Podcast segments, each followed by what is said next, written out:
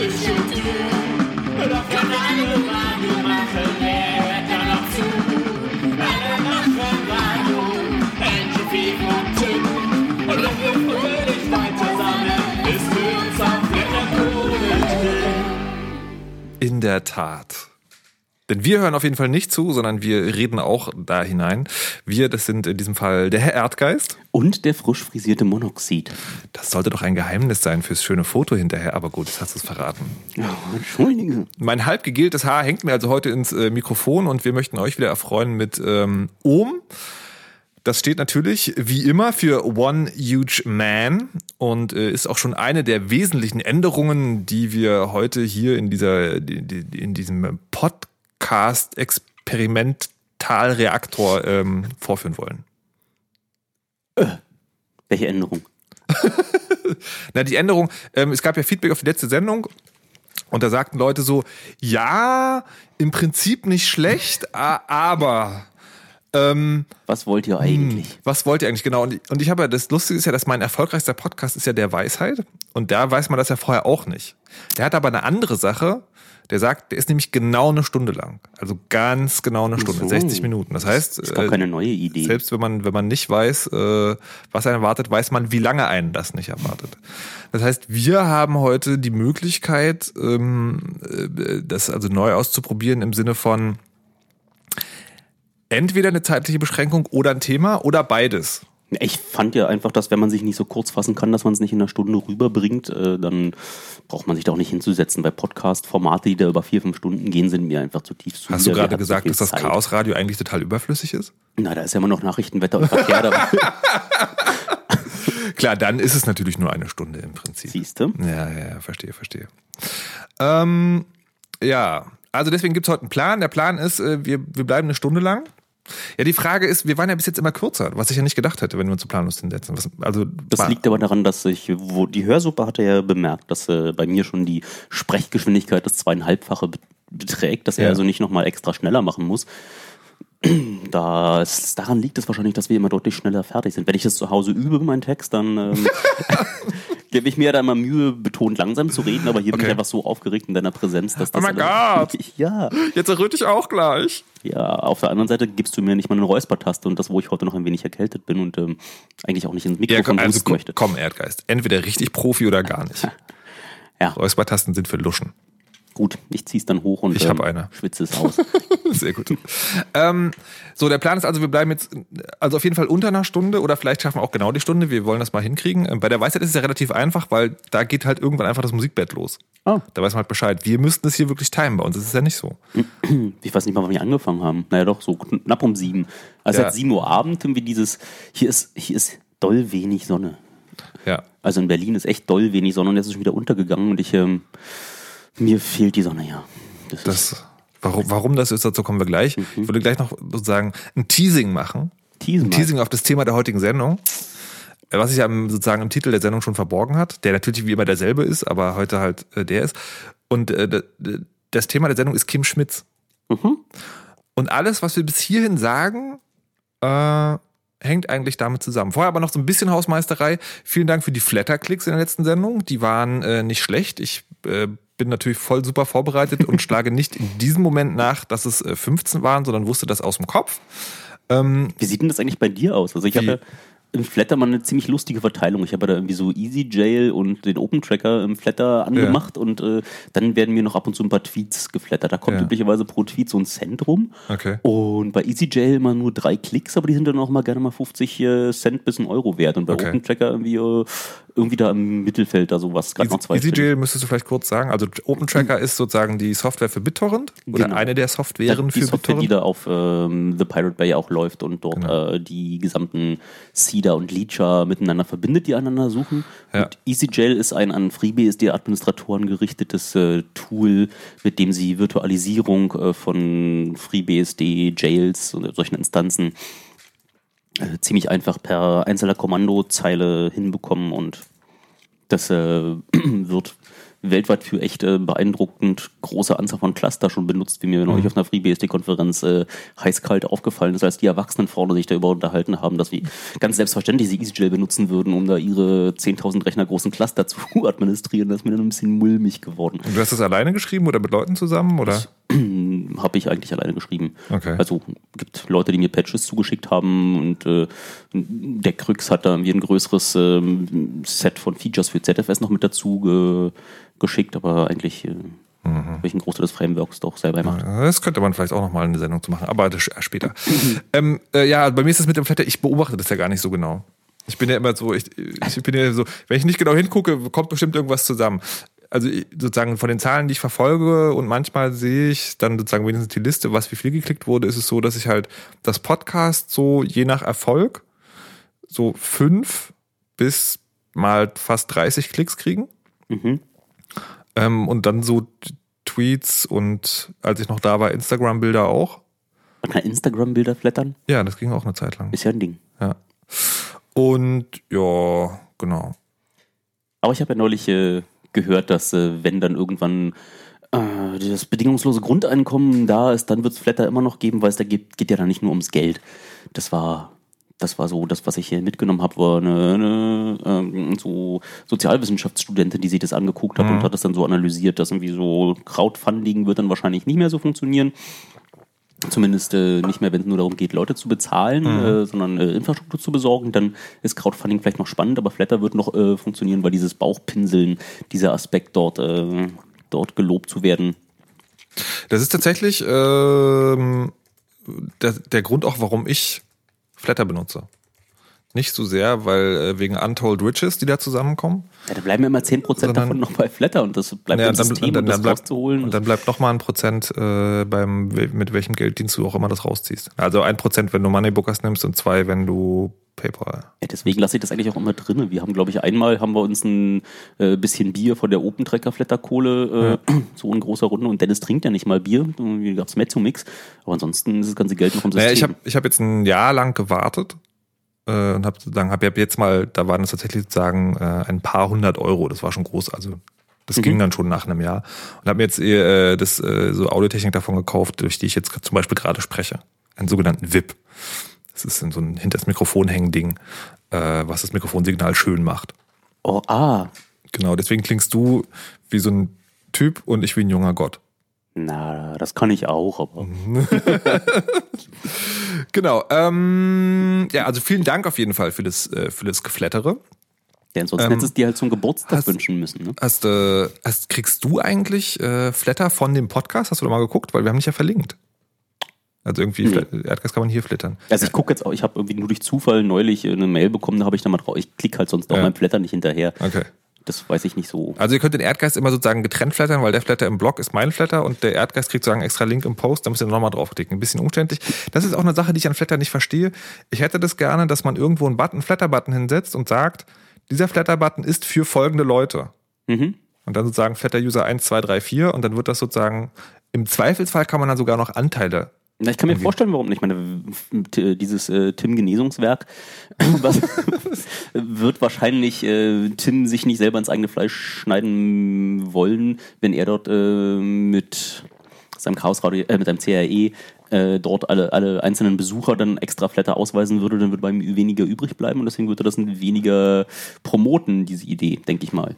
Aber vielleicht bin ich da auch zu zynisch. Ich wollte gerade sagen, ist, ist Tim Flatter? Tim, ja, also in Deutschland hat äh, Tim das einfach fast äh, selbstständig nach vorne geprügelt. Ja. Und, Aber äh, die ist Entwickler, Der ist auch so mit den Entwicklern, der Okay. macht da. Erdgeist macht gerade eine unanständige Geste. Nein, einmal, einmal am Tag mache ich keine unanständige Geste und Das glaubt dir doch keiner. Okay. Ähm, du hast meinen voll, voll super Übergang zu den Geburtstagen nicht mitgenommen. wenn du, wenn du nicht alles vorher verraten würdest, verstehst du, dann würde das möglicherweise funktionieren. Gut. Ja. Dann So, jetzt, ja, bitte, wie ist denn der Übergang? Mach doch mal. Na, du hattest davor dein tolles äh, Device, was du dir Ja. gekauft hast. Wie hieß es? WIT? VIP. Das ist ein VIP von Yellowtech. Was macht das eigentlich? Also, ich Meine meine, Stimme schön. Okay, es ist ein integrierter Mikrofon-Vorverstärker äh, High-Pass-Filter, Limiter, Expander, Kompressor, Dreiband-Equalizer. Ja, aber es ist, ist so ein in- großer 19 Zoll Kasten. Ja. Das ist doch, wa- warum, das ist doch heutzutage, kon- kon- das, Das Ding ist 20 Jahre alt, was du da siehst. alter Schwede. Nicht, dass es heute immer noch, also das ist ja heute immer noch ein 20 Zoll, äh, 19 Zoll Kasten, wenn du das kaufst. Immer noch sozusagen eine Höheneinheit 19 Zoll, weil es halt für einen Radiobetrieb ist und die das sozusagen gerne in diesem Format irgendwo hinsetzen. Aber schon digital. Das ist, äh, ja, lustigerweise ist es digital. Es kann nur analog rein und raus, aber ist innen drin digital. Ist ja ein Ding. Ja. Und das hast du dir jetzt mit der Flatterkohle geschenkt Genau. Zum Geburtstag. Ja, nee, Geburtstag habe ich ja erst bald. Das ist ja noch nicht. Das sozusagen, das, äh, das wäre ja verfrüht gewesen. Ich habe ja erst am 13. März, Jahrgang 31 Geburtstag. Au, 31. Ja, ich bin schon ein bisschen älteres Format. Ja, Ich freue mich immer über die Mails zum Geburtstag, die aus den ganzen sozialen Netzwerken von, von den Leuten. Ich habe, ich, äh, wo ich, wenn ich da meine Stalker-Accounts anlege, dann trage ich da mal den 23.05. ein, äh, meistens 1976 oder so. Und äh, am 23. oder meistens am 24. ist dann meine Inbox voll mit äh, allen möglichen Leuten, aber auch äh, Versicherungen und sonst was, die mir zu meinem Geburtstag gratu- Ja. gratulieren. Man kann auf jeden Fall gut dran sehen, wer wirklich weiß, wann man Geburtstag hat. Ja. Es ist ja irgendwie, ja, wer mir da gratuliert, der ist dann irgendwie sowieso unten durch, weil man ist ja dann eh eingeladen, nochmal explizit, wenn, äh, wenn man dazugehört. Ja, aber also, Also spätestens, wenn meine Mama mich am 23. Es gibt es gibt, gibt's ja auch andersrum, dass äh, ich habe einen Kumpel, der am 1. Januar 1970 geboren wurde und ta regelmäßig also tatsächlich. der hat da tatsächlich da Geburtstag und äh, jedes Mal, wenn er anruft, äh, sind die Leute da erstmal hektisch, wenn sie das Geburtstag, äh, Geburtsdatum ablesen, sehen sie sonst dieses nur, wenn die Datenbank mal gerade eine, eine Grütze ist und die sind immer ein bisschen nervös. Da musst du genau erklären zu sagen, also wenn, wenn ein Computersystem abstürzt oder, oder irgendwie kaputt geht und einen Reset macht und ein Standarddatum irgendwo eintritt, dann meist das meistens der 1. Januar 1970, das ist die Unix-Nullzeit. Ja. Ne? Unix misst ja sozusagen dieses, äh, also Sekunden in fortlaufend seit Seit dem- 1.1.70 Genau. 0 Uhr. Und deswegen ist das sozusagen der Punkt, wo alle Daten hingehen. Das heißt, wenn dann jemand da Geburtstag hat, ist es so, what the fuck? ist eigentlich, eigentlich ist das sehr schön. Eigentlich sollten wir alle am 1.1.1970. Sag mal, äh, äh, das schweift jetzt ein bisschen ab. Ich muss trotzdem fragen, die Unix zählt ja, wie gesagt, diese, die Zeit in System in, intern, sozusagen in Sekunden ab dem 1.1.70 0 Uhr. Läuft das nicht irgendwann voll? Also wird der Kommt- Zahlenwert nicht irgendwann so groß, dass da. Na, kommt drauf an, wie viel Bit du benutzt, um das abzuspeichern. Wenn du nur 32 Bit benutzt, dann ist irgendwann Dann voll. ist man schon Und das vorbei. sind irgendwie 2036, glaube ich. Ja. Oh, wir haben aber jetzt alle 64-Bit-Systeme und da sind die Zahlen breit genug, dass es noch lange genug hält. Alles klar. Aber Un Unix hält ja die Zeit in vielen, vielen, vielen Formaten vor und diese Unix-Time, die sie da als ähm, Integer dort äh, an ihre Attribute, an die Files ranspeichern, ist ja nur so ein Weg, wie man sich dann in den Fuß schießen kann. Ja, es gibt dann noch diverse andere, weil meistens brauchst du die Zeit ja irgendwie Nanosekunden und nicht in Sekunden auf so einem Computer. Also was ich gerade gehört habe, was du gesagt hast, Unix bietet dir viele Wege, um sich in den Fuß zu schießen. Ja. Okay, gut. Das lassen wir jetzt einfach mal so stehen. Ähm, eine Frage der Hörer aus der letzten Folge war, ähm, dass es bei mir ja so ist, dass ich nicht mehr beim Radio Fritz, beim RBB bin, weil Babypause. äh, genau, weil man da ja sozusagen ähm, nach, nach sechs Jahren äh, irgendwie ein halbes Jahr in die Pause gehen muss, nicht mehr arbeiten darf, damit man sich nicht einklagen kann. Da hat ein Hörer gefragt, ob ich nicht äh, mit dem Holgi zusammen, der auch ab und zu in die Pause muss, eine GmbH hätte gründen können, wo dann sozusagen die Aufträge outgesourced werden. Und äh, tatsächlich gab es so eine Überlegung fürs Chaos Radio. Und nee. Also bestimmt geht es irgendwie, wenn, wenn man das wirklich will, aber es ist sozusagen nicht vorgesehen als, als Standardbescheißmethode.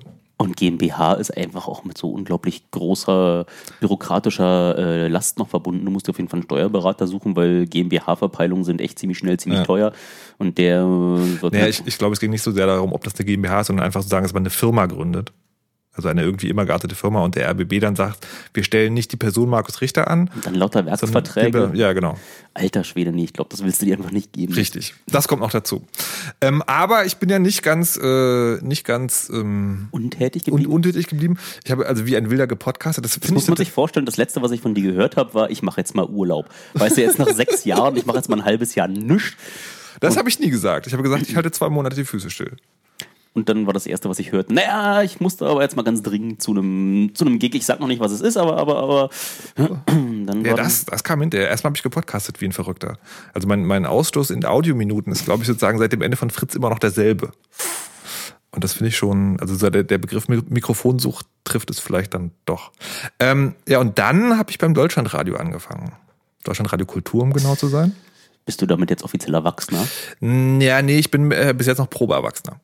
Also ich bin, ich bin bei Breitband, das ist sozusagen deren, deren Netzsendung. Ach so, Breitband hätte aber auch gut eine Kiffersendung sein. Wenn du was spielst? Nee, das ist nur eine Breit Bernd, Breitband. was du meinst. Breit Bernd ist die, äh, die Kiffersendung von, wie ist es, Crowdchan. Echt? Ja. Ah. Ähm, und äh, da darf ich jetzt sozusagen probehalber moderieren als Teil eines Moderationsteams. Und wenn die das gut ist, die nächste Sendung ist am 2. März, also die nächste Sendung, wo ich dabei bin als Moderator. Und danach gibt's ein Gespräch. Und wie ist die Stream-URL davon? Breitband.de, radio.de. Aber gibt eine. Es gibt eine, Ah, ich ja. wollte jetzt einen Scherz machen, dass es nur über UKW gäbe, aber Nee. wow. Also tatsächlich ist es meine erste deutschlandweite Moderation. Ja, das war schon noch mal extra aufregend. was sagt denn Also, deine Mama dazu? Äh, meine Mama sagt dazu nix, aber tatsächlich hat äh, habe ich zum ersten Mal unaufgefordert von meinem Vater eine SMS bekommen nach der Sendung. Ja, das war das, also, gut, machst du sechs Jahre Radio und dann kommt der Typ mal und muss halt erst ins Radio für Erwachsene. Das war so ungefähr, als ich das erste Mal in einer Tagesschau war. das war da wie sogar Nachbarn. Die haben zwar nicht verstanden, was ich da getan habe, aber Teil aus der Tagesschau. Hm. Weiß man, was, was sagt man da? Ha- Hast du eigentlich, äh, hast, hast du jemals sozusagen aus dem, aus dem, wie soll man sagen, elterlichen Umfeld oder sozusagen, also dem erwachsenen Umfeld, so äh, junge, wann lernst du mal was ordentliches oder sowas Anfragen bekommen, die zu diesem Moment aufgehört haben, als du in der Tagesschau warst? Nee. Die waren immer sehr das war verständlich. schon weit vorher. Also meine Eltern haben natürlich dieses Junge, warum lernst du nichts ordentliches, die ganze Zeit sitzt am Computer rum, haben sie mir, das habe ich mir ernsthaft anhören müssen, irgendwann noch so 94 oder 95 Mhm. Ja. oder so und das hat dann irgendwie schlagartig mit der New Economy aufgehört, als ich damit, äh, da war ja, die haben ja, das war ja schon unverschämt, was man da einfach für, dafür, dass man eigentlich nichts konnte, gerade schon irgendwie mit seinem Informatikstudium äh, als Studienabbrecher in, ins B schon da rumsitzend. Ja. Und dann war da einfach, musste ich mich nicht mehr, nicht mehr hochnotpeinlich entschuldigen. Sehr gut. Und bei dir? Äh, nee. Also das, das einzig Lustige war, dass, ähm, dass ich ja lange beim, beim ZDF war, beim Morgenmagazin, als, äh, als Online-Redakteur und hinter den Kulissen so, ähm, Inserts geschrieben und so eine Scherze und auch so ein bisschen reportert. Und meine Großmutter jedes Mal, wenn ich zu ihr kam, mich fragte, Markus Junge, wann löst du denn endlich den Peter Hane ab? Also die sagen, die, das ist so diese, dieses Ding, dass sozusagen, dass die Leute äh, das einfach nicht auf die Kette kriegen. Fernsehen sind halt nicht nur die Leute vor der Kamera, sondern da passiert auch hinter den Kulissen noch so ein, also so ein kleines bisschen. Aber heißt das, dass deine Oma sich das angeguckt hat? Peter Hane? Na, das, was du gemacht hast, da.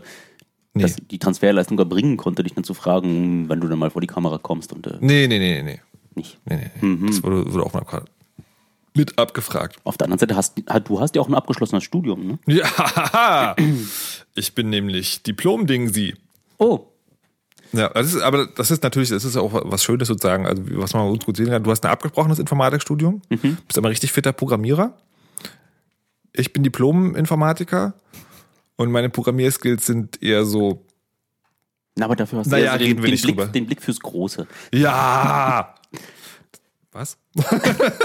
Aber das ist auch so, dass man üblicherweise bei den ganzen Stellenausschreibungen, wenn irgendwie schon drin steht, wir brauchen den Diplom-Informatiker. Also ich mache ja öfter auch für befreundete Firmen, setze ich mich da bei den Bewerbungsgesprächen Gesprächen daneben Ja. und frage dann meistens wie nicht zu gehässig, dann wie so eins, zwei Dinge und dann stellt sich aber meistens schon raus, wer Diplom-Informatiker fertig ist. Äh, der ist entweder so verdammt diszipliniert, dass er dann wie auch noch Programmieren dabei beibehalten hat, aber größtenteils beweist man einfach nur, dass man viel lesen kann und äh, so diese Institution da durchstehen kann und dann irgendwann mal den, den Fleiß aufgebracht, äh, sich da eher auf das Schreiben von Texten zu fokussieren.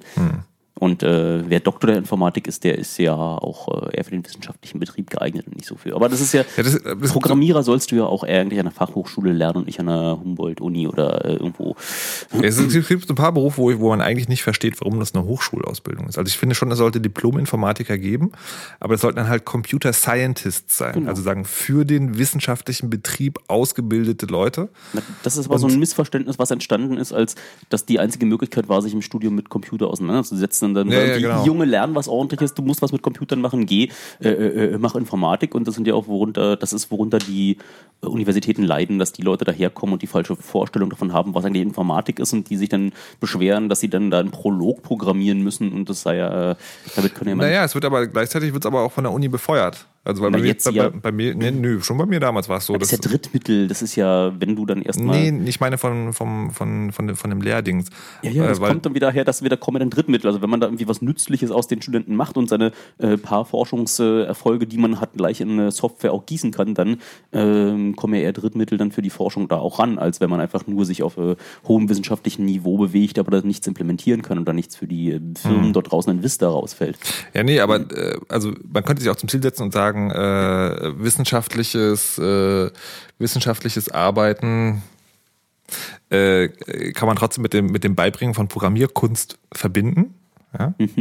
Dann müsste man das aber auch machen im Studium. Und was ich im Studium gelernt habe, ist Modular 2. Das ist so, also ich, ich weiß gar nicht, ob man, ob man eine, eine Normalwelt vergleicht.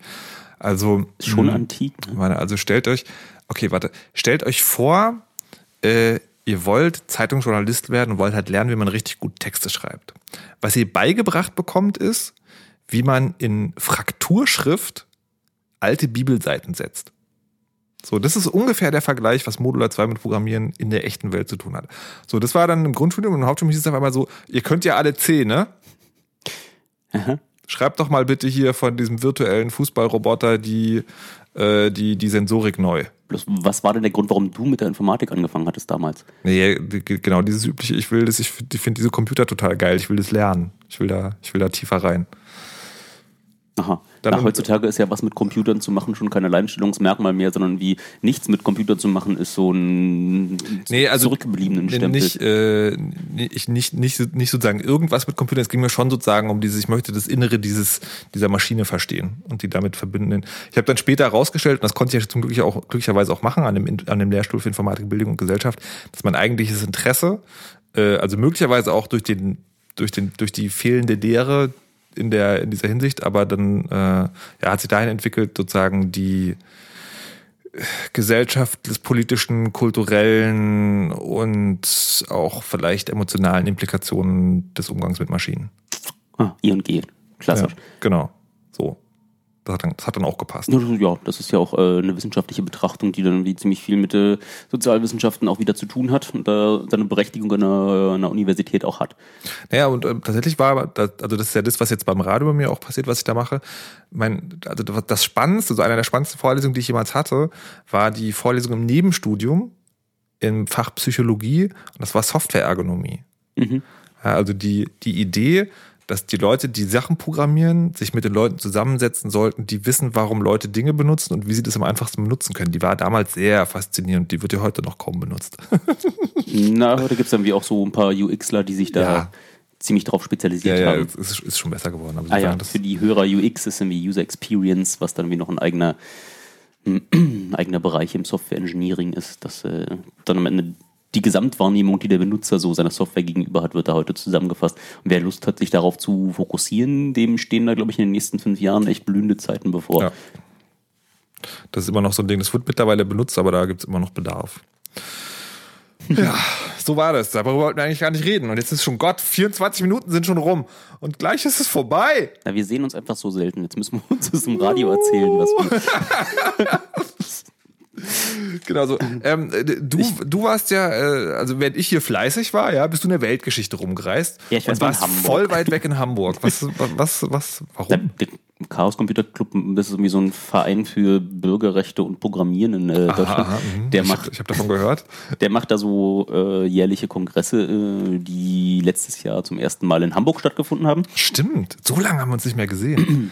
Und Unbefucking lievable. Genau, und da habe ich mich ein wenig um die Organisation mitgekümmert und äh, Ha, war, war dann erstmal abgetaucht, so eigentlich ab.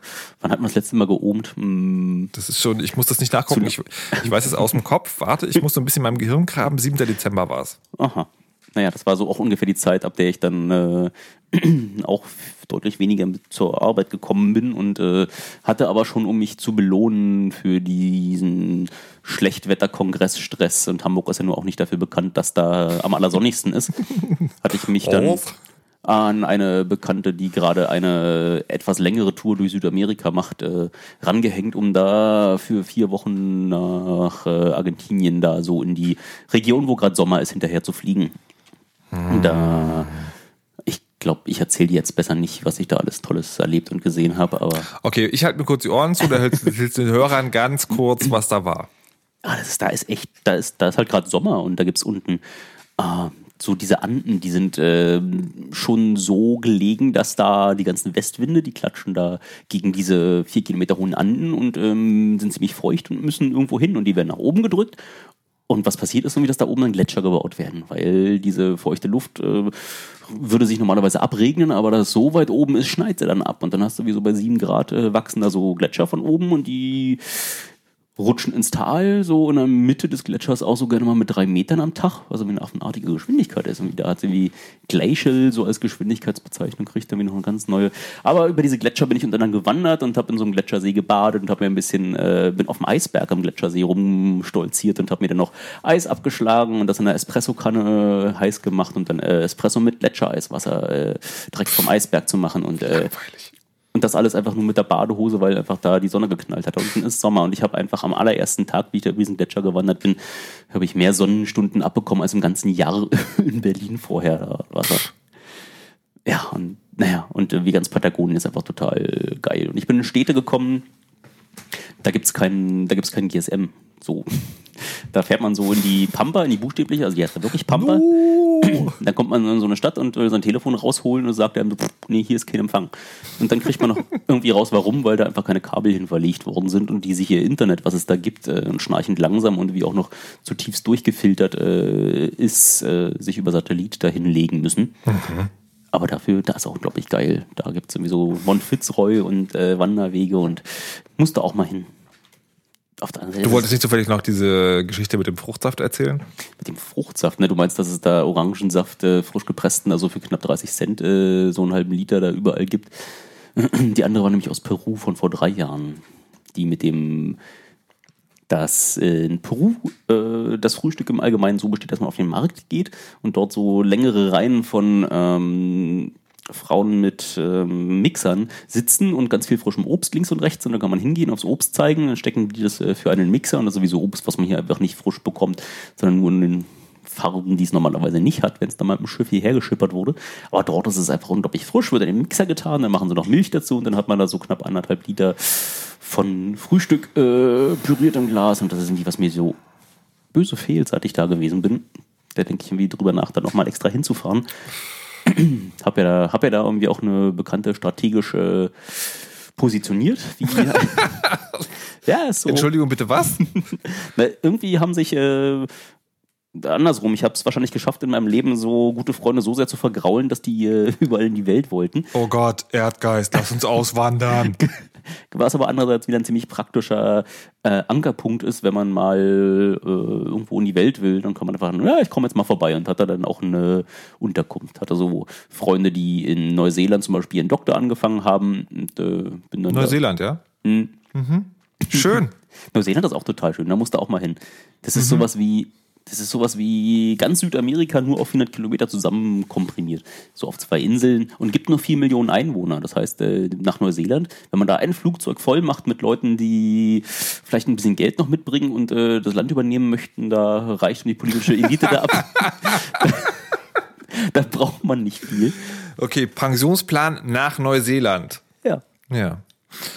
Mann, ich bin ein bisschen, ich bin, ich bin nicht neidisch, aber ich finde es schon fies, dass du so, dass du so deinen Leuten so propagierst, ins Ausland zu gehen, damit du, damit du dann irgendwie so Stations hast, wo man aufschlagen kann. Das wird ansonsten alles viel zu teuer. Hätte ich, hätte ich vielleicht doch nicht gleich beim Deutschlandradio arbeiten sollen, sondern erst noch, äh, ich habe einfach verpeilt, in den Jahren zuvor Leute zu, zu beagitieren, dass sie auswandern.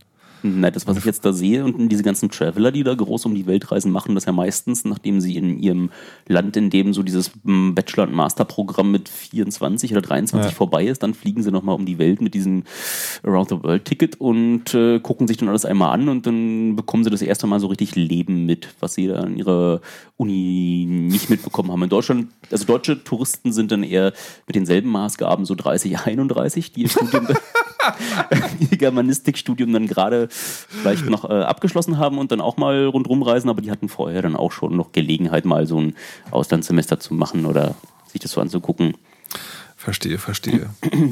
Neuseeland also, ja? Mhm. Da wollen wir ein bisschen länger bleiben heute noch. Oh ja, Denn in Neuseeland äh, treibt ja ein Herr sein, ich will jetzt nicht Unwesen sagen, aber der ist da halt unterwegs und das ist schon eine große Persönlichkeit. Und ähm, von dem ist auch immer mal wieder die Rede. Zuletzt, weil er einen neuen Dienst äh, an den Start gebracht hat, der hieß Mega. Mm, na, ja, so neu ist der Dienst ja an sich nicht. Es ist ja halt dieser, Ja, das Produkt war neu. ja, dieser Größenwahn, der sich da in diesem Wort mega dann auch schon wieder äh, niederschlägt. Äh, ist halt so typisch für, für Kim. Kim Schmitz, um den geht's heute. Ähm, äh, Kim.com, heißt der, der heißt wirklich so, ne? Der hat sich Der umbenannt. hat sich, ja. äh, Der steht in seinem offiziell. Ausweis, genau. Ähm, und bevor wir jetzt aber zu dem kommen, ist ja die interessante Frage, wie kommst du überhaupt dazu, jetzt über den Bescheid zu wissen? Gerade zu diesem Zeitpunkt. Was hat das mit Neuseeland zu tun? Also mal abgesehen davon, dass der Typ da irgendwie am Start ist. Warum? Warum? Weil, na, ich die Pressearbeit für den Chaos Computer Club ja mit äh, noch anderen zusammen mache und dort äh, öfter mal Anfragen vorbeikommen. Und als das neuseeländische Fernsehen mich dann im Rahmen dieses, äh, ja, dieser Kim Schmitz ist jetzt hier und äh, außerdem wurde er gerade hochgelobt, nachdem die Vereinigten Staaten da äh, interveniert haben, haben sie die Polizei ihm aus dem ha auf den Hals gehetzt und äh, ihm da die Computer aus dem Haus rausgetragen und die Konten gesperrt und alles Mögliche. Und dann gab es so wochenlang Heldengeschichten über diesen heroischen Ex-Hacker, der dort jetzt äh, Arbeitsplätze und äh, IT und eventuell sogar noch ein neues Untersee-Glasfaserkabel nach, äh, nach Auckland verlegen möchte, weil es äh, die ja da unten so nur mäßig äh, angebunden sind und das auch irgendwie alles ziemlich teuer ist, wenn du Internet machst. Das ist lustig, dass dort mobiles Internet genauso teuer ist wie Festnetzinternet, weil es einfach keinen Unterschied macht, weil es muss ja am Ende alles durch Ja. dieses eine teure Glasfaserkabel Ach, durch und deswegen kannst du dir per UMTS oder per ISDN oder DSL kostet alles dasselbe pro Okay. Megabyte. So knapp 50 Cent pro Gigabyte ist da gerade äh, die, die Holy Kosten. shit. Okay. Aber wir schweifen ab. Eigentlich geht es ja darum, dass das neuseeländische Fernsehen irgendwann, nachdem sie ihn hochgelobt haben, ist ja so dieser Medienzyklus, du hast einen Held aufgebaut und danach fängt man mal wieder an, damit man weiter Neuigkeiten hat, diesen Held wieder zu dekonstruieren. Und darauf äh, hat dann das neuseeländische Fernsehen mal rumgefragt, äh, haben so, glaube ich, die Wikipedia mal aufgeklappt und haben dann gesehen, oh, der hatte früher irgendwas mit dem CCC zu tun was ja auch entfernt stimmt und wollten dann mal von irgendeinem deutschen Hacker äh, O-Töne haben über äh, Kim Schmitz, wie er dann früher gewesen ist. Weil sich Kim Schmitz dann auch noch äh, zu einer Dokumentation, die er selber anfertigen hat lassen, äh, so ein bisschen dazu hat hinweisen lassen, den Dokumentarfilmer zu verprügeln. Was? Ja, das äh, war da so der Kern der Geschichte und äh, dafür brauchte dann jetzt das äh, neuseeländische Fernsehen weitere Belege, dass der Kim Schmitz ja eigentlich schon die ganze Zeit so gewesen ist. Und Aha. dieser Dokumentarfilmer hat dann ganz seine Aufgabe, wirklich Dokumentationen zu betreiben, halt ein bisschen die Wahrheit gesagt. Und das hat dem Kim nicht gefallen. Daraufhin hat er den achtkantig rausgeschmissen und sein Notebook da behalten. Und äh, What? ja, Krass. Okay, und dann sagen, dann auf der Suche nach einem Otongeber kamen sie zu dir. Da kamen sie dann zu mir und äh, ich hatte ja, das war ja damals, als ich dort ähm, im CCC angefangen hat, da war ja Kim Schmitz gerade das große Thema und äh, alle waren extrem dünnhäutig, weil äh, Warte mal, äh, von welchem Jahr reden wir jetzt? äh, was war 97, 98, Okay. ja. Sowas in der Richtung. Und da trieb sich ja Kim dann auch noch groß rum, versuchte zu rekrutieren. Ähm, aber da kommen wir, glaube ich, dann später mit dem großen Okay. Bogen, wenn wir da wieder, wieder in der Jugend anfangen, kommen wir da wieder vorbei. Also genau, jetzt sozusagen der Status, die fragen dich, du sagst, okay, ich, also ich, der, also einer von den Presseleuten, du bekommst quasi das Los zugeteilt, das Kim Schmitz Los.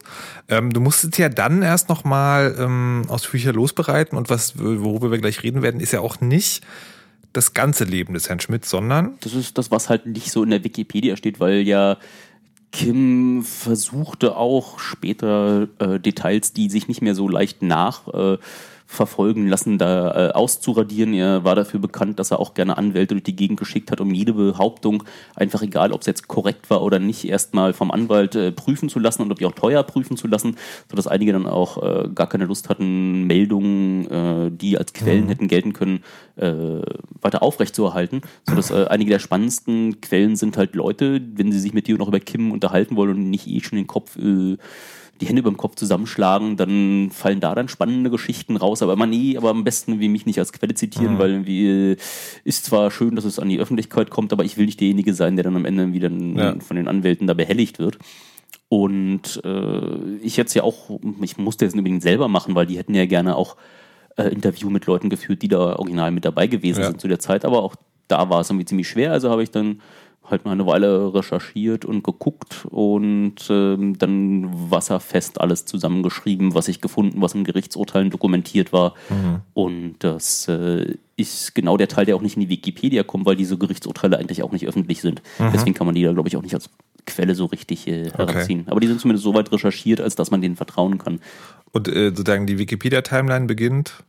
Die beginnt dann so knapp 2001 mit dem ähm, Let's Buy It.com ähm, Scam, in dem er dort, äh, ich glaube, an die Harald Schmidt Show gegangen ist und den Leuten gesagt, äh, kauft mal alle Leute Let's Buy It.com Aktien und äh, seine ursprünglichen, was waren das, 375.000, was waren das schon Euro oder D-Mark, die er da investiert hat, ähm, die sind dann plötzlich deutlich mehr wert geworden, hat er schnell verkauft und hat sich dann nach Hongkong wieder ver vergriesgnattelt und das war dann so ungefähr auch die Geschichte, wo Wikipedia losgeht, weil es da dann äh, auch ordentlich alles nachvollziehbar ist.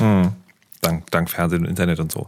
Okay, aber äh, wir halten fest, es gab auch eine, eine Geschichte davor, eine Geschichte, die äh, jetzt also im, im, neuseeländischen Fernsehen auch äh, gesendet wurde. Ich weiß, wie lange haben die sich interviewt und wie viel wurde davon gesendet, weißt du das? Nee, der Teil wurde gar nicht, äh, den, was ich in die Kamera gesprochen habe, war dann eigentlich komplett rausgeschnitten worden. Sie haben ein paar O-Töne genommen, in denen eigentlich es alles äh, sich kondensieren lässt auf, äh, ja, das ist ein Typ, der eigentlich seine Freunde schon immer für die, für die schnelle Mark verraten hat. Okay. So, das war das ungefähr, was ich sagen konnte. Und den Satz haben sie dann aber auch viermal gesendet in dem Beitrag. Und wollten eigentlich zu all dem Kram, den ich da raus recherchiert habe, irgendwie nicht so richtig Oh was wissen. Fernsehen, ey, alles, alles gelogen, mein Fernsehen. Könnt ihr euch, könnt ihr, das könnt ihr euch mal merken, beim Fernsehen ist alles, nee, nicht gelogen, aber gestellt. So, das heißt, äh, das ist jetzt die Erstaufführung der mühevollen Arbeit, die du dir gemacht hast. Ja, so ungefähr. könnte man so sagen. Gut, wir fangen also am Anfang an. Kim, der junge Kim Schmitz.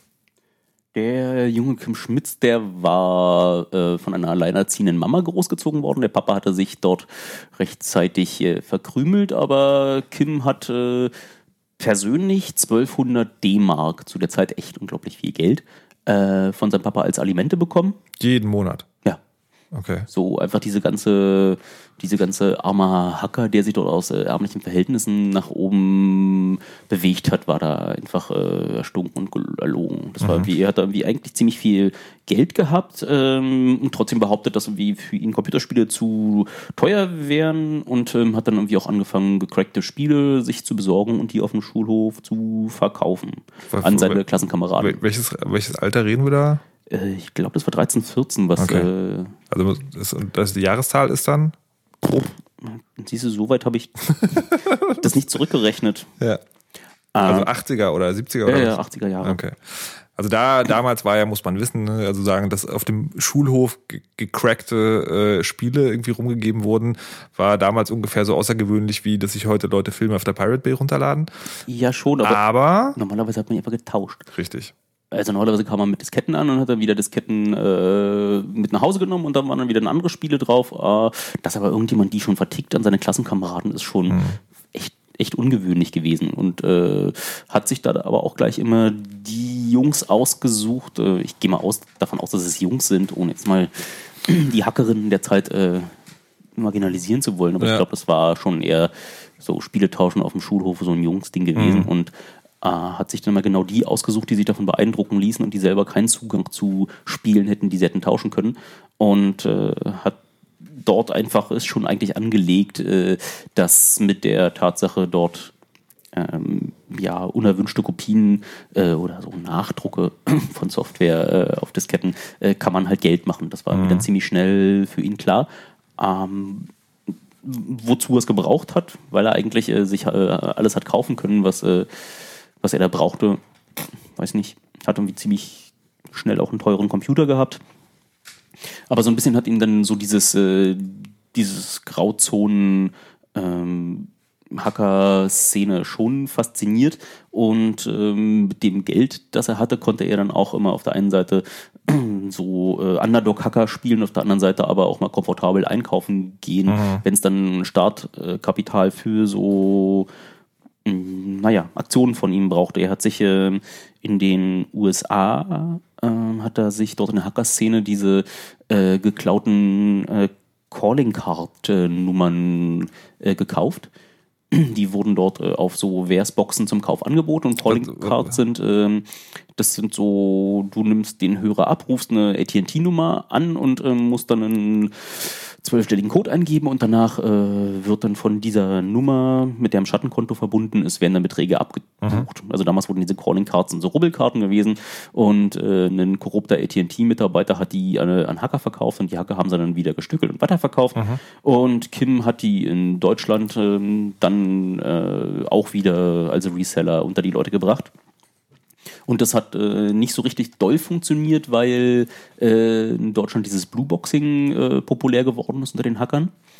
Das ist so, du, wir wissen schon 2600, du pfeifst, nee, wissen wir nicht. Erklär mal. du, du pfeifst während des Gesprächs äh, mit einer bestimmten Frequenz in dein Telefon und das, äh, die Vermittlungsstelle, äh, für die ist das äh, das Signal gewesen, dass das Gespräch beendet wurde.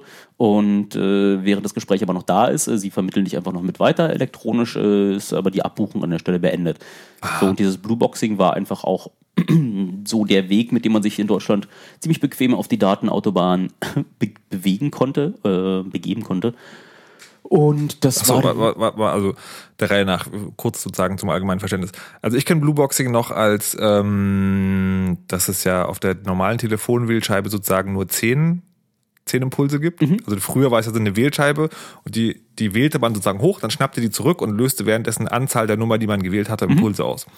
Und das waren ja, ging ja von 1 bis 0, also 10 Imp- verschiedene Impulse und dann gab es sozusagen eins mit, äh, dass man elf Impulse auslöst, was mit einem normalen Telefon ja gar nicht geht, weil die elf gar nicht drauf ist und das, dann hatte man irgendwie so Techniker, Techniker-Status. Das war aber dann wahrscheinlich noch früher. Und war, dieses, ja, genau. und dieses, das, nee, das war irgendwie eigentlich schon, ähm, damit hattest du aber, konntest du üblicherweise keine, keine Freigespräche so einfach machen. ah, okay, verstehe. Also du hast wie dann schon noch eine direkte Line darin gehabt, aber äh, einfacher war es einfach zu sagen, ich will jetzt gerade nicht mehr bezahlen. Ja, okay, also du hast einen normalen Anruf gemacht und hast äh, dann sozusagen ein, ein Signal einer bestimmten Frequenz in die Telefonleitung reingeschickt und dann dachte das Telefonsystem, alles klar, Gespräch vorbei. Genau. Obwohl das ist ja auch geil. So, und das war in der So, und weil es, weil es das gab in Deutschland, wollte natürlich keiner Calling Cards kaufen, Aha. mit der man umsonst telefonieren kann, weil man konnte ja schon umsonst telefonieren. Genau. Aha, ich, ich vermute was, ja, bitte, weiter. Dann gab es nämlich die, äh, den ersten großen Auftritt ähm, von Kim im Computerclub, im WDR Computerclub, wo er sich dort in einer halbstündigen Show einfach lang und breit über dieses Blueboxing ausgelassen hat. Danach gab es da so einen mittleren, ähm, heute würde man Shitstorm sagen. Und dann ging das mit dem Blueboxing nicht mehr so einfach. Und ähm, weil die dann Frequenzfilter äh, eingebaut haben für die Endkundenlinien, äh, Lines, äh, wie heißt das Wort, Endkunden, Für die Verbindung zum Endkunden, egal. Genau. Und äh, plötzlich waren die äh, Calling Cards was wert, weil man ja nicht mehr so einfach äh, die, die Telefonleitung kostenlos benutzen konnte. Und die Hacker-Szene in Deutschland hat ja irgendwie sich da in einem Handstreich da einfach mal gegen sich aufgebracht. Okay, aber okay. Ich frage mich ja, warum er danach trotzdem noch operieren konnte. Aber sagen, er hat das gemacht, also es ist natürlich schon mal schön, äh, sch schönes Bild. Ähm, und, und dann, was ist dann passiert? Hm. Also ich meine, ich stelle mir vor, dann ist man doch verbrannt eigentlich. Also wer also selbst wenn das ging, wer hatte dann die Calling Cards noch gekauft? Da hätte man doch eigentlich. Na, dir bleibt dann halt nicht viel übrig, wenn du dann äh, dir, wenn du die Wahl hast, entweder unglaubliche Mengen Geldes dafür auszugeben, um ein bisschen von diesen, von diesen Computernetzen zu haben oder, ähm, oder nicht. Dann wirst du dir dann auch äh, von demjenigen, der es da vertickt, äh, abholen. Und äh, er hatte ja so einen äh, Where's BBS aufgesetzt, hieß irgendwie House of Coolness. Irgendwie auch wieder so ein bescheidener Namen und äh, dort Äh, ein wer ist BBS? das ist, äh, Da kann man hin telefonieren. Naja, man kann sich da einwählen mit seinem Telefon von zu Hause und dann baut ihr eine Modemverbindung auf mit einem Telefon an einem anderen Computer und äh, Dort gibt es da so eins bis äh, mehrere Telefone am anderen Ende, die dann dieses Gespräch annehmen und dich dann auf einen Computer aufschalten. Und da ist eine Festplatte angeschlossen. Ähm, man kann Dinge hochladen und äh, andere Leute, die entweder gleichzeitig oder zeitversetzt angebunden sind, können dann Dinge wieder runterladen. Und über diese BBS wurden dann auch die Calling Cards gehandelt, so dass man irgendwie Kontakt aufgenommen hat, äh, das Geld hingeschickt hat und danach, wie hier ist der Ordner, kannst du jetzt deine Calling Card Nummern runterladen. Und äh, das war jetzt nicht unbedingt nur mit seinem Namen da verbunden. Also es gab ja, es gab ja Hacker-Szenen und es gab irgendwie so die, naja, Script-Kiddies gibt's ja heute auch, Ja. die dann einfach nicht, äh, denen ist es halt egal, äh, sondern, oh, man kann jetzt wie wieder kostenloses oder viel billigeres Internet machen mit diesen Calling-Cards, dann kaufen wir uns mal den Kram und ähm, wussten halt nicht, wer dahinter steckt und wie er das manipuliert hat. Das Kim Schmitz dort äh, öffentlich aufgetreten ist im Computerclub äh, und die Calling Cards verkauft, war ja so eine Transferleistung, die Ja. man erbringen musste, die dann irgendwie so ein paar von den CCC-Althackern schon aufgebracht haben, aber jetzt nicht alle. Ich, ja, ich bin ja gerade noch von dieser, von dieser äh, BBS-Nummer total fasziniert. Ich wusste damals gar nicht, was das soll. Also da gab es ja noch gar kein Internet oder man hörte davon oder so. Das war dann irgendwie schon Teil des Internets. Also ja, genau. Aber es ist so, es ist halt dann nicht, man hat einen Rechner im Netz, sondern man, man ruft quasi irgendwo an und dann gibt es sozusagen, es ist ja im Prinzip immer so eine, so eine Art Mini-Internet.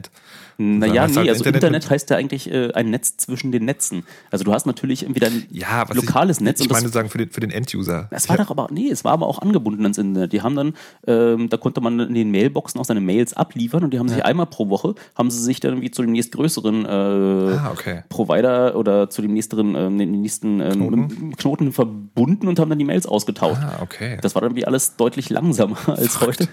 Aber du warst dann einfach so, über diesen einen Anruf warst du dann, das war, Ja. das war dann das Internet. Ja, ich ich habe dann sozusagen, ich habe, äh, ich war halt auch einer von den von den Schulhofjungs, die sozusagen eher keine Ahnung hatte.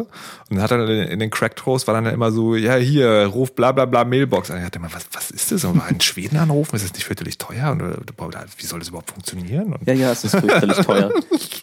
großartig. Ja, das ich habe es erst viel später gelernt, was das ist. Und das mit dem Anrufen ist ja dann auch immer, also wer, wer noch den Spruch, äh, Junge, geh aus dem Internet, ich muss telefonieren, Ja. wer das noch kennt, das ist äh, genauso aus der Zeit, wo man dann noch, was war mein erstes Modem 1200 baut. Und das habe ich äh, von jemandem zugeschickt bekommen, der wollte, dass ich ihm was in Assembler programmiere, so einen ARM-Assembler. Da waren da damals die Programmierer nicht so richtig gesät und damit ich meine, meine Arbeit hochladen kann, hat er mir dann einfach ein Modem geschickt. Und ich dachte, boah, Okay, aber jetzt gab es also diese, dieses, äh, dieses BBS, das House of Coolness, wo man diese Nummer, ähm, so, und da denkt man ja, okay, also er hat jetzt sozusagen schon die deutsche Ha- Hacker-Szene gegen sich aufgebracht, weil er dieses Blueboxing äh, zum seinem eigenen Profit an den Start gebracht hat. Da könnte man jetzt denken, okay, House of Coolness, da schäft er jetzt Geld, damit ist genug. Aber nein! Nein, nein, nein. Er hatte dann mit so einem Kumpel, der hieß Big Trumbler. Klaren Namen kann man dann irgendwie auch im Internet nachgucken, sage ich hier nicht. Ähm, kann man sagen, das war so the brain behind the operations. Der war, würde ich sagen, das war ein Hacker, der irgendwie auch Ahnung hatte und der so wusste, was es bedeutet, sich da damals in diesem Datennetz zu bewegen, was ja irgendwie noch nicht das Internet gewesen ist. Damals bestand das Datennetz ja eigentlich nur äh, aus dem Verbund zwischen größeren Firmen. Da hat man sich dann im Lufthansa-Netz mal eingewählt ähm, und dann wie äh, eine Reihe rumprobiert, äh, vielleicht durch Social Engineering noch Passwörter rausbekommen. Und das ist, was äh, sein Kumpel da gemacht hat. Und die sind dann ähm, in den Netzwerken und auf den Computern von den größeren Firmen dort ein- und ausgegangen und haben dann immer sogenannte, wie hießen die Dumps? Ähm, angefertigt. Das heißt, sie haben einfach ja, Skript gestartet, ähm, wo alles mitgeschnitten worden ist, was sie auf der Konsole gerade selber sehen. Und dann haben sie diese Dumps gezeigt bei den Sicherheitsverantwortlichen für die Firma und denen versucht, ähm, Beratungsdienstleistungen danach zu verkaufen. Also äh, die haben also mit, sie haben in einem Netzwerk gescannt, haben das aufgenommen und haben das dann gezeigt. Ich entnehme dem, da ist jetzt noch erstmal nichts drin, was gefährlich ist, sondern es ist einfach so ein ganz normaler Datenverkehr innerhalb eines Netzwerks. Nee, nee. Sie sind da wie schon auf den Rechnern rumspaziert und haben so. äh, mal Files angeguckt und haben sich dort äh, da bewegt. Sie haben meistens so Redialer benutzt, also sind dann auch mit ihren Calling Cards haben sie ins Ausland telefoniert ähm, und haben dann irgendwie über Schweden und dort, ich, ähm, mir fällt jetzt partout nicht mehr ein, wie dieses Netz hieß, war halt nämlich nicht Datex. Ähm, aber sie haben sich dann äh, dort vom Ausland wieder in deutsche Netze dort eingewählt und ähm, versucht da einigermaßen äh, unter dem Radar wenigstens da drin zu bleiben, bis sie sich dann wieder mit den Ergebnissen dessen, was sie dann in den Spaziergängen über die Firmenrechner dort eingesammelt haben, versucht haben, wieder ähm, Konsultationsdienstleistungen zu verticken und haben dann auch gleich eine Firma gegründet und ähm, dann kulminierte das dann wie noch, als sie direkt versucht haben, diese Calling Cards wieder benutzen, um ihre eigenen Mehrwertdienstnummern anzurufen. Das heißt, sie haben sich eine, was war das damals? 0190er Nummern ähm, geschaltet und haben dann angefangen mit den Calling Cards äh, genau dort Cash dann direkt rauszumachen und das war ähm, gerade als sie das da so äh, angeleiert hatten, waren dann auch dann endlich die Polizisten zur Stelle und haben denen ihre gesamte Operation da gebastelt. Das muss ich mal dazu gehen. Also die haben also Call Calling Cards gekauft, die sie, die nur deswegen bekannt wurden, weil sie ein anderes System kaputt gemacht haben und haben dann eigene Nummern geschaltet, um dann darüber nochmal direkt noch mehr Geld zu haben. Das ist einfach ziemlich großartig. Ähm, was ich Genau. jetzt noch fragen wollte, dieser Big Trumbler, ähm, so, also mein, mein, mein filmgeschultes Gehirn, ja, sagt so, okay, das ist halt so ein, so ein typischer Vollnerd, der quasi eigentlich nur mit Technik rumspielen wollte und dann so dachte, ja, und der, der andere Typ macht das. Also ist das so, ist das, ist der so ein Typ, der schon genau wusste, was da abgeht? Ja. Also weiß man das? Oder ist das so einer, ähm, wo man denkt, da, das ist halt ein Punkt, wo man Hacker noch immer sagen muss, ihr müsst mal aufpassen, mit welchen Leuten euch abgeht, weil es ist nicht immer geil, mit Technik rumzuspielen. Ich Also denke, nicht- also ist nicht für die, alle die Leute waren so beide aus, äh, aus München dann auch gewesen in der Zeit. Also ich kenne ihn halt nicht. Ja. Und äh, nur, was ich jetzt in dem Urteil gelesen habe, äh, war er schon, äh, ihm war bewusst, er wollte da irgendwie auch ein Business aufziehen. Er hatte Okay. da irgendwie auch Frau und Kind, glaube ich, und musste schon irgendwie auch eine Familie ernähren. Sie haben irgendwie eine Firma gegründet, hieß InfoSafe. Das ist genau die, mit der sie da rumgegangen sind und wie auch dann die Lufthansa versucht haben zu erpressen äh, die Verka- Beratungsdienstleistung zu verkaufen. Und ähm, ich denke schon, dass die, der Big Trumbler auch äh, Dass er eher schon der, der wusste ganz ab- genau, was, okay. was abgeht, aber irgendwie auch nur kein. So, dann, kein dann ist er also sagen, ist er dann, da hat, ist er festgenommen worden, haben die ihn dann auch verknackt und für, wenn ja, für was? Nee. Der ist ähm, an der Stelle hat er einfach ein, na, wegen diversen Betruges äh, hat er dann, glaube ich, irgendwie nur ein, ähm, äh, was auf Bewährung bekommen. Oh, ja, das war, das war, da ist er nicht eingefahren für, aber ich glaube, er wurde dort von Gravenreuth verteidigt.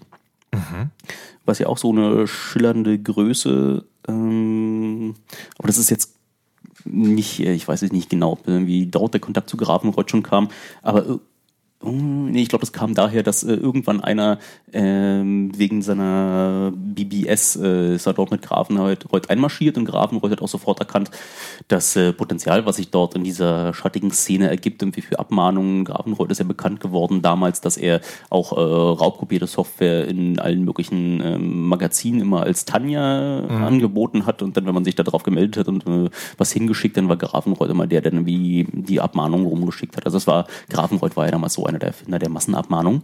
Also das können wir jetzt nicht ausführlich erklären, aber weil ihr den Namen noch nie gehört habt, googelt mal nach dessen Geschichte, das ist schon sehr, sehr, sehr, sehr, sehr spannend. so was sind der, der, der, die Verbindung zwischen Grafenreuth und Schmitz war jetzt nochmal welche? Also was ist da genau passiert? Na, es geht so rum, dass ähm, die Also äh, Gerücht jetzt, oder weiß man nicht genau bis heute oder wie? Na, es geht als Gerücht rum, aber es wurde mir von zwei Leuten unabhängig äh, erzählt, die schon recht vertrauenswürdig sind, äh, war irgendwie, dass äh, diese BBS äh, wohl von Gravenreuth abgeschaltet werden sollte, weil sie dort äh, Rechteinhaber oder, ähm, glaube ich, sogar ähm, am AT&T selber gemeldet hatten. Und Gravenreuth ging ja rum und äh, hat dann das Potenzial erkannt, selber noch Geld mit Abmahnung zu machen und hat dann mit Schmidt so einen Deal ausgemacht, dass er einfach die, ähm, die, die Kundenliste da bekommt und die Verbindungsdaten und an wen er, von wem er Geld bekommen hat. Und ähm, also äh, haben Leute, die einfach nur dort bei der BBS äh, äh, ja, ihre Adresse hinterlegt hatten, äh, haben dann wie auch Post und Besuch bekommen. Wow, das ist ja ein netter Kerl, dieser Kim Schmitz.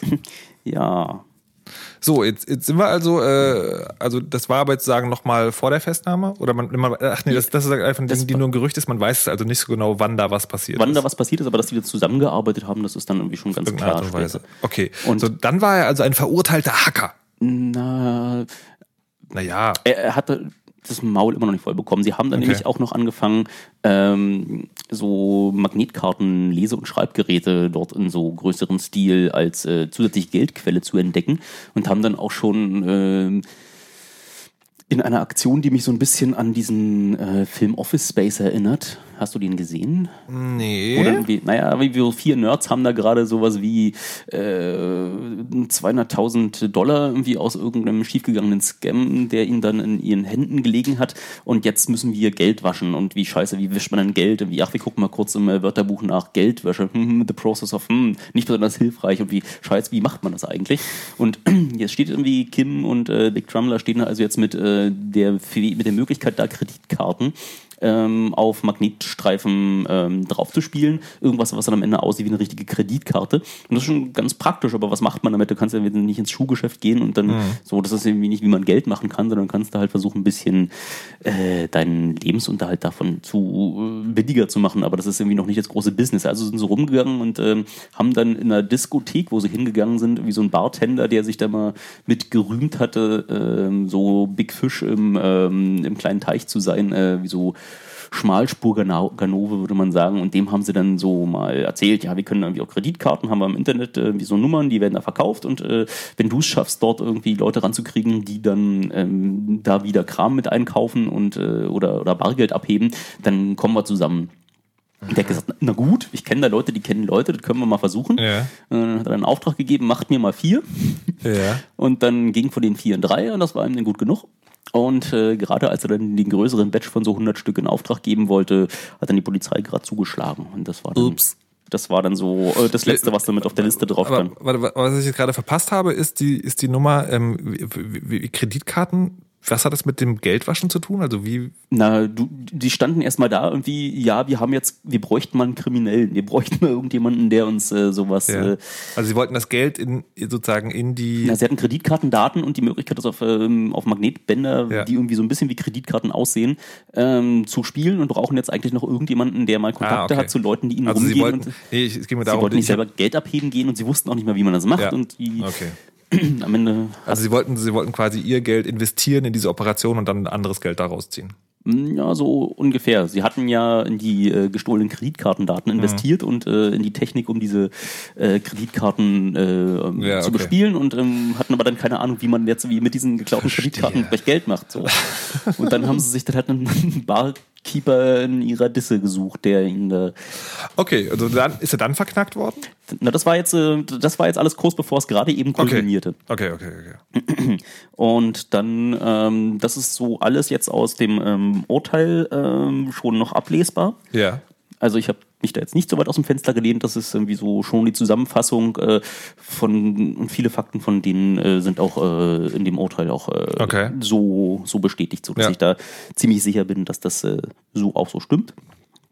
Und äh, nachdem er jetzt einmal vom Gericht zertifizierter Hacker ist, war es für ihn ja so total äh, so golden. Sowas hatte man zu der Zeit einfach nicht. Also außer der CCC, der dort irgendwie die Hamburger Sparkasse da aufgebissen hat, äh, Ja.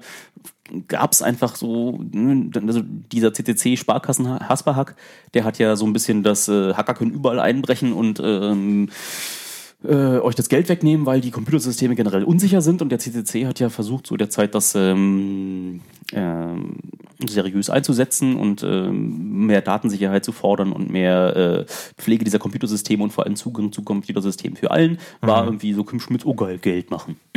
und äh, die, jetzt war er halt zertifizierter Hacker und ähm, konnte dann einfach viel ähm, dreister auch damit rumgehen und hat dann ähm, mal angefangen ähm, zu versuchen, ich glaube dem Stern und dem Spiegel gleichzeitig zu verkaufen. Äh, man kann mit Mobiltelefonen, ähm, beliebigen anderen Mobiltelefonen kann man auf deren Kosten von anderen Leuten telefonieren. So, und ähm, hatte wie die Geschichte irgendwie so, naja, und wie dass ich der große Hacker bin, habt ihr ja schon gesehen, ich wurde ja erst verurteilt und äh, dann war es irgendwie dem Spiegel zu heiß und dem Stern, hm, naja, der hatte nochmal so rumtelefoniert, hat versucht, War das vor oder nach den Hitler-Tagebüchern? hat dann versucht, den Andi und den Ron, die zurzeit der Pressesprecher gewesen sind, vom CCC zu erreichen, um dann mal so nachzufragen. So, Andi war gerade im Flugzeug nach USA und äh, Ron hat dann am Telefon irgendwie ausgehen, naja, so generell sind alle Computersysteme unsicher, aber jetzt im Speziellen und außerdem Kim Schmitz, hallo. Und das hat dann schon ausgereicht, um irgendwie einen großen Aufmacher zu machen. Ähm, da gab es, glaube ich, noch irgendwie, hat er wie das Telefon von dem Redakteur genommen und äh, seins daneben gelegt und es dann irgendwie geschafft, dass es dann äh, im falschen Moment geklingelt hat und damit war dann der Redakteur davon überzeugt, dass jetzt äh, von seinem Telefon aus äh, Gespräch äh, stattgefunden hat, während ich glaube, er einfach nur die Absenderufnummer über so einen billigen Trick gefaked hat und äh, dabei nicht wirklich, nicht wirklich was abgebucht worden ist, aber weil er einfach immer noch, obwohl der Spiegel schon abgesprungen war, den Stern irgendwie so, mm, äh, dann, bring, dann mache mach ich es halt mit dem Spiegel, ähm, haben sie dann äh, es geschafft, dass diese Geschichte gedruckt worden ist und für die Telekom, äh, die dort versuchten, mit ihrem T-Mobile da, TD1, äh, Ja. zu der Zeit ähm, gerade noch neue Subscriber zu gewinnen, war ja so die. Oh mein Gott, das System ist unsicher. Das ist schlecht für unseren Ruf. Ja, ja, nee, war ja halt so. Und sie haben es dann auch direkt in äh, weniger Neukunden gesehen und das war ihnen einfach so, oh, alles total. Und geht gar nicht und die Konkurrenz hat irgendwie gesagt, ja, ja, also ich weiß nicht, un unsere Systeme sind alle sicher. Ver- Versucht mal nachzuweisen, dass bei uns das auch geht und dann Ja. war irgendwie die Deutsche Telekom in der Zwickmühle und war jetzt irgendwie ziemlich äh, aufgebracht und der Konzernchef ähm, Sicherheit äh, hat sich dann irgendwie auch bei Kim Schmitz gemeldet und gesagt, pass auf, wir bieten dir 30.000 D-Mark pro Monat, ähm, um uns ähm, in Netzwerksicherheit, äh, Datensicherheit, alles Mögliche ähm, zu consulten. Und ähm, hier ist übrigens da das Dokument, in was du uns alles ähm, ähm, ja, schulen sollst und was du uns alles erklären sollst. Und außerdem steht da unten dran, du darfst darüber nicht mehr reden. So, und Kim Schmitz dachte, oh fuck, so, die wollen jetzt irgendwie, die denken, ich habe da wirklich Ahnung. Und ähm, dann habe ich Kim Andi angerufen und gefragt, ey, du sag mal, die wollen mich dafür Beratungsdienstleistungen einkaufen. Ich habe da irgendwie für wie alles, was da steht, überhaupt keine Ahnung. Und der Andi hat dann die Hände über den Kopf zusammengeschlagen und meinte, Alter, das ist, die wollen dir da irgendwie Maulkorbgeld anbieten. Du musst da einfach nicht weitermachen, als nicht weiter groß rumpauposaunen in der in der Welt, was du da getan hast. Äh, und das ist einfach nur das, äh, ne, so ein PR-Ding. Und so. Hat äh, Okay. Kim an der Stelle nicht, nicht so richtig verstanden. Das ist ja komisch. Ja, naja, das ist wie, ziemlich schwierig gewesen. Also sein Big Trumbler, der äh, hatte dann irgendwie versucht, ein bisschen ähm, ehrliches ähm, Geld zu verdienen und war halt für Kim nicht mehr verfügbar. Und dann musste er das plötzlich alles selber machen, hatte aber irgendwie keine Skills, außer großmäulig zu sein. Okay. Schon, schon schwierig dann für ihn gewesen an der Stelle. Nee, aber komisch, dass, dass so jemand nicht einen Maulkorb als Maulkorb erkennt. Also einen goldenen Maulkorb als goldenen Maulkorb erkennt. Das, ist- das finde ich halt witzig. Ja, naja. Es sagt, gut. halt, es sagt halt, Ja, okay, es sagt egal. halt Dinge über ihn aus, ne? So, und das äh, dann. Na, dann hatte er das Problem gehabt, wenn du jetzt Geri- Gericht Jetzt ist die Stunde vorbei übrigens. Oh mein Gott! Aber es ist gerade so spannend, wir machen weiter. machen wir. Ja. Oh, ich irgendwie, oh, die Luft ist raus jetzt. Na komm, es ist ja auch nicht mehr lang. Ah, gestimmt auch. so. Ste- Stell dir vor, du stehst da gerade mit einer Firma da und diese Firma, die rennen die Leute die Bude ein, also vor allem die, bei denen du vorher irgendwie die Bude äh, virtuell eingerannt hattest und sagen wie, hier, konsulte mich, konsulte mich mal und du stehst da und hast eigentlich nur ähm, dein Maul ein bisschen so weit aufgerissen. Das soll sie jetzt machen. Ist äh, für ihn ein bisschen blöd gewesen. Er hat nicht mal verstanden, dass er dort äh, bei der Telekom nicht mal äh, wirklich was leisten sollte, aber ähm, wollte sein Business da weiter betreiben und ging jetzt darum beim auf der Suche nach wirklich äh, talentierten Hackern, die ihm da vielleicht äh, die technischen Zusammenhänge dann auch mal in PowerPoint-Slides zusammen äh, basteln konnte oder dann auch wirklich mal ein bisschen Pentesten machen können. Das war ja damals alles nicht so richtig äh, ausgereift. Äh, wenige Firmen haben sich auf Computersicherheit wirklich spezialisiert, wenn auch gar, wenn vielleicht gar keine. Und ähm, diese Firma, die er da aufgemacht hat, die hieß ja InfoSafe. Ähm, und die hat er dann ähm, an den TÜV Rheinland, glaube ich, verkauft.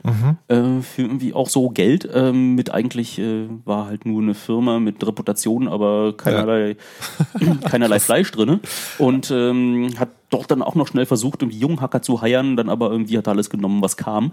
Weswegen dann auch direkt nach dem Au äh, Aufkauf diese Firma dann äh, pleite gegangen ist, weil, ähm, naja, keine Substanz. Also keine, keine wirkliche technische Substanz. Und der TÜV hat sich doll geärgert, aber er hat irgendwie dort ähm, Geld für bekommen.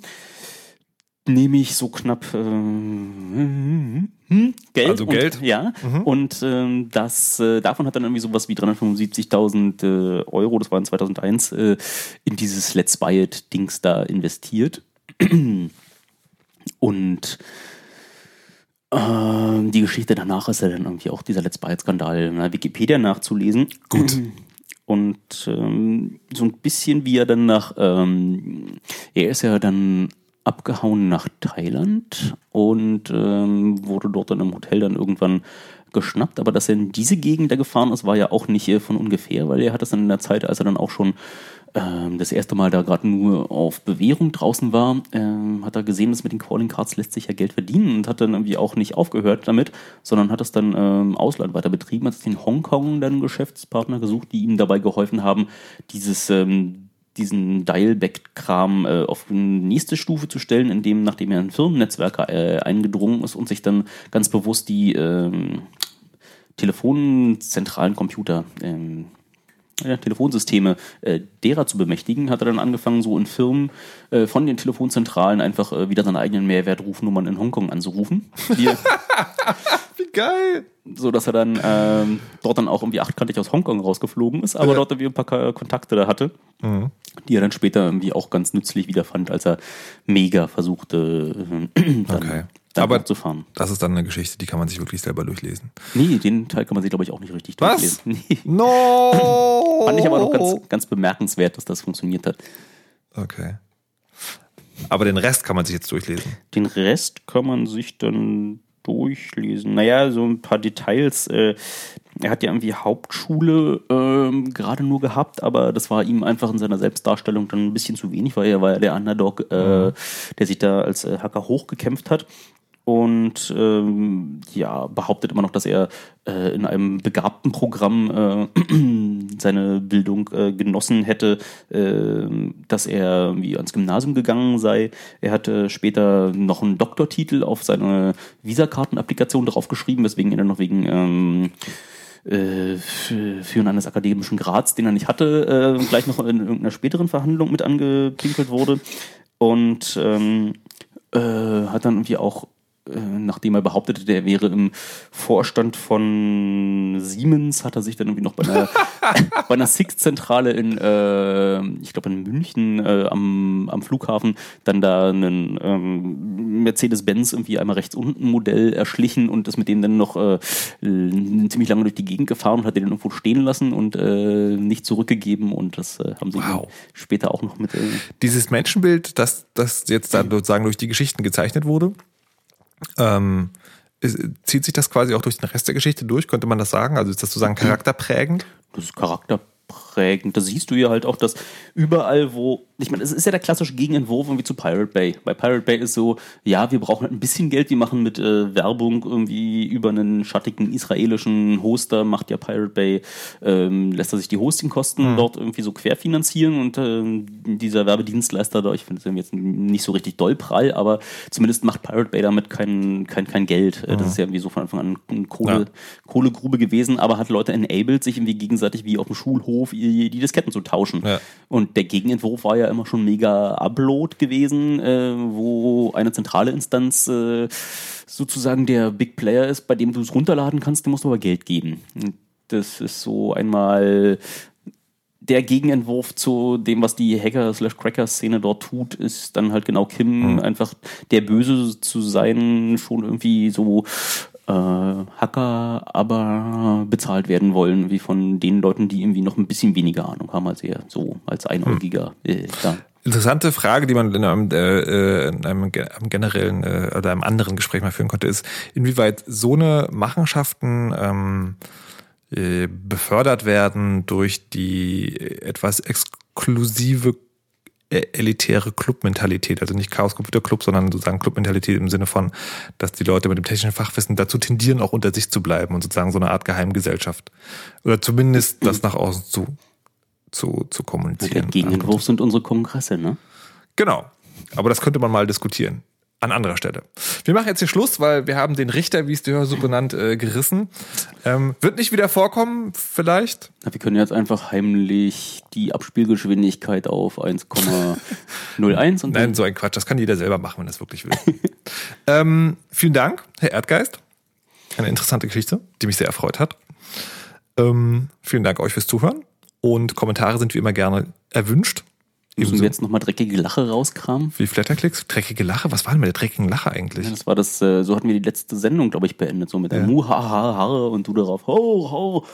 Und dann nicht Nee. so drauf, ma, hu, mu, ha. Nee, nee, nee. Wir machen heute, wir machen heute sozusagen im, im Rahmen des Bildungs- und Informationsprogramms, dass wir, ähm, dass wir hier quasi jetzt ähm, angebracht haben, einfach einen ganz seriösen Klassenschluss. Wenn ihr Themenwünsche habt, könnt ihr uns übrigens auch gerne schreiben. Und ansonsten gibt's den Rest auf äh, monoxid.de, glaube ich. Alle machen Radio, sagen noch ich und du. Doch keiner Von allem Radio machen, wer hört da noch zu?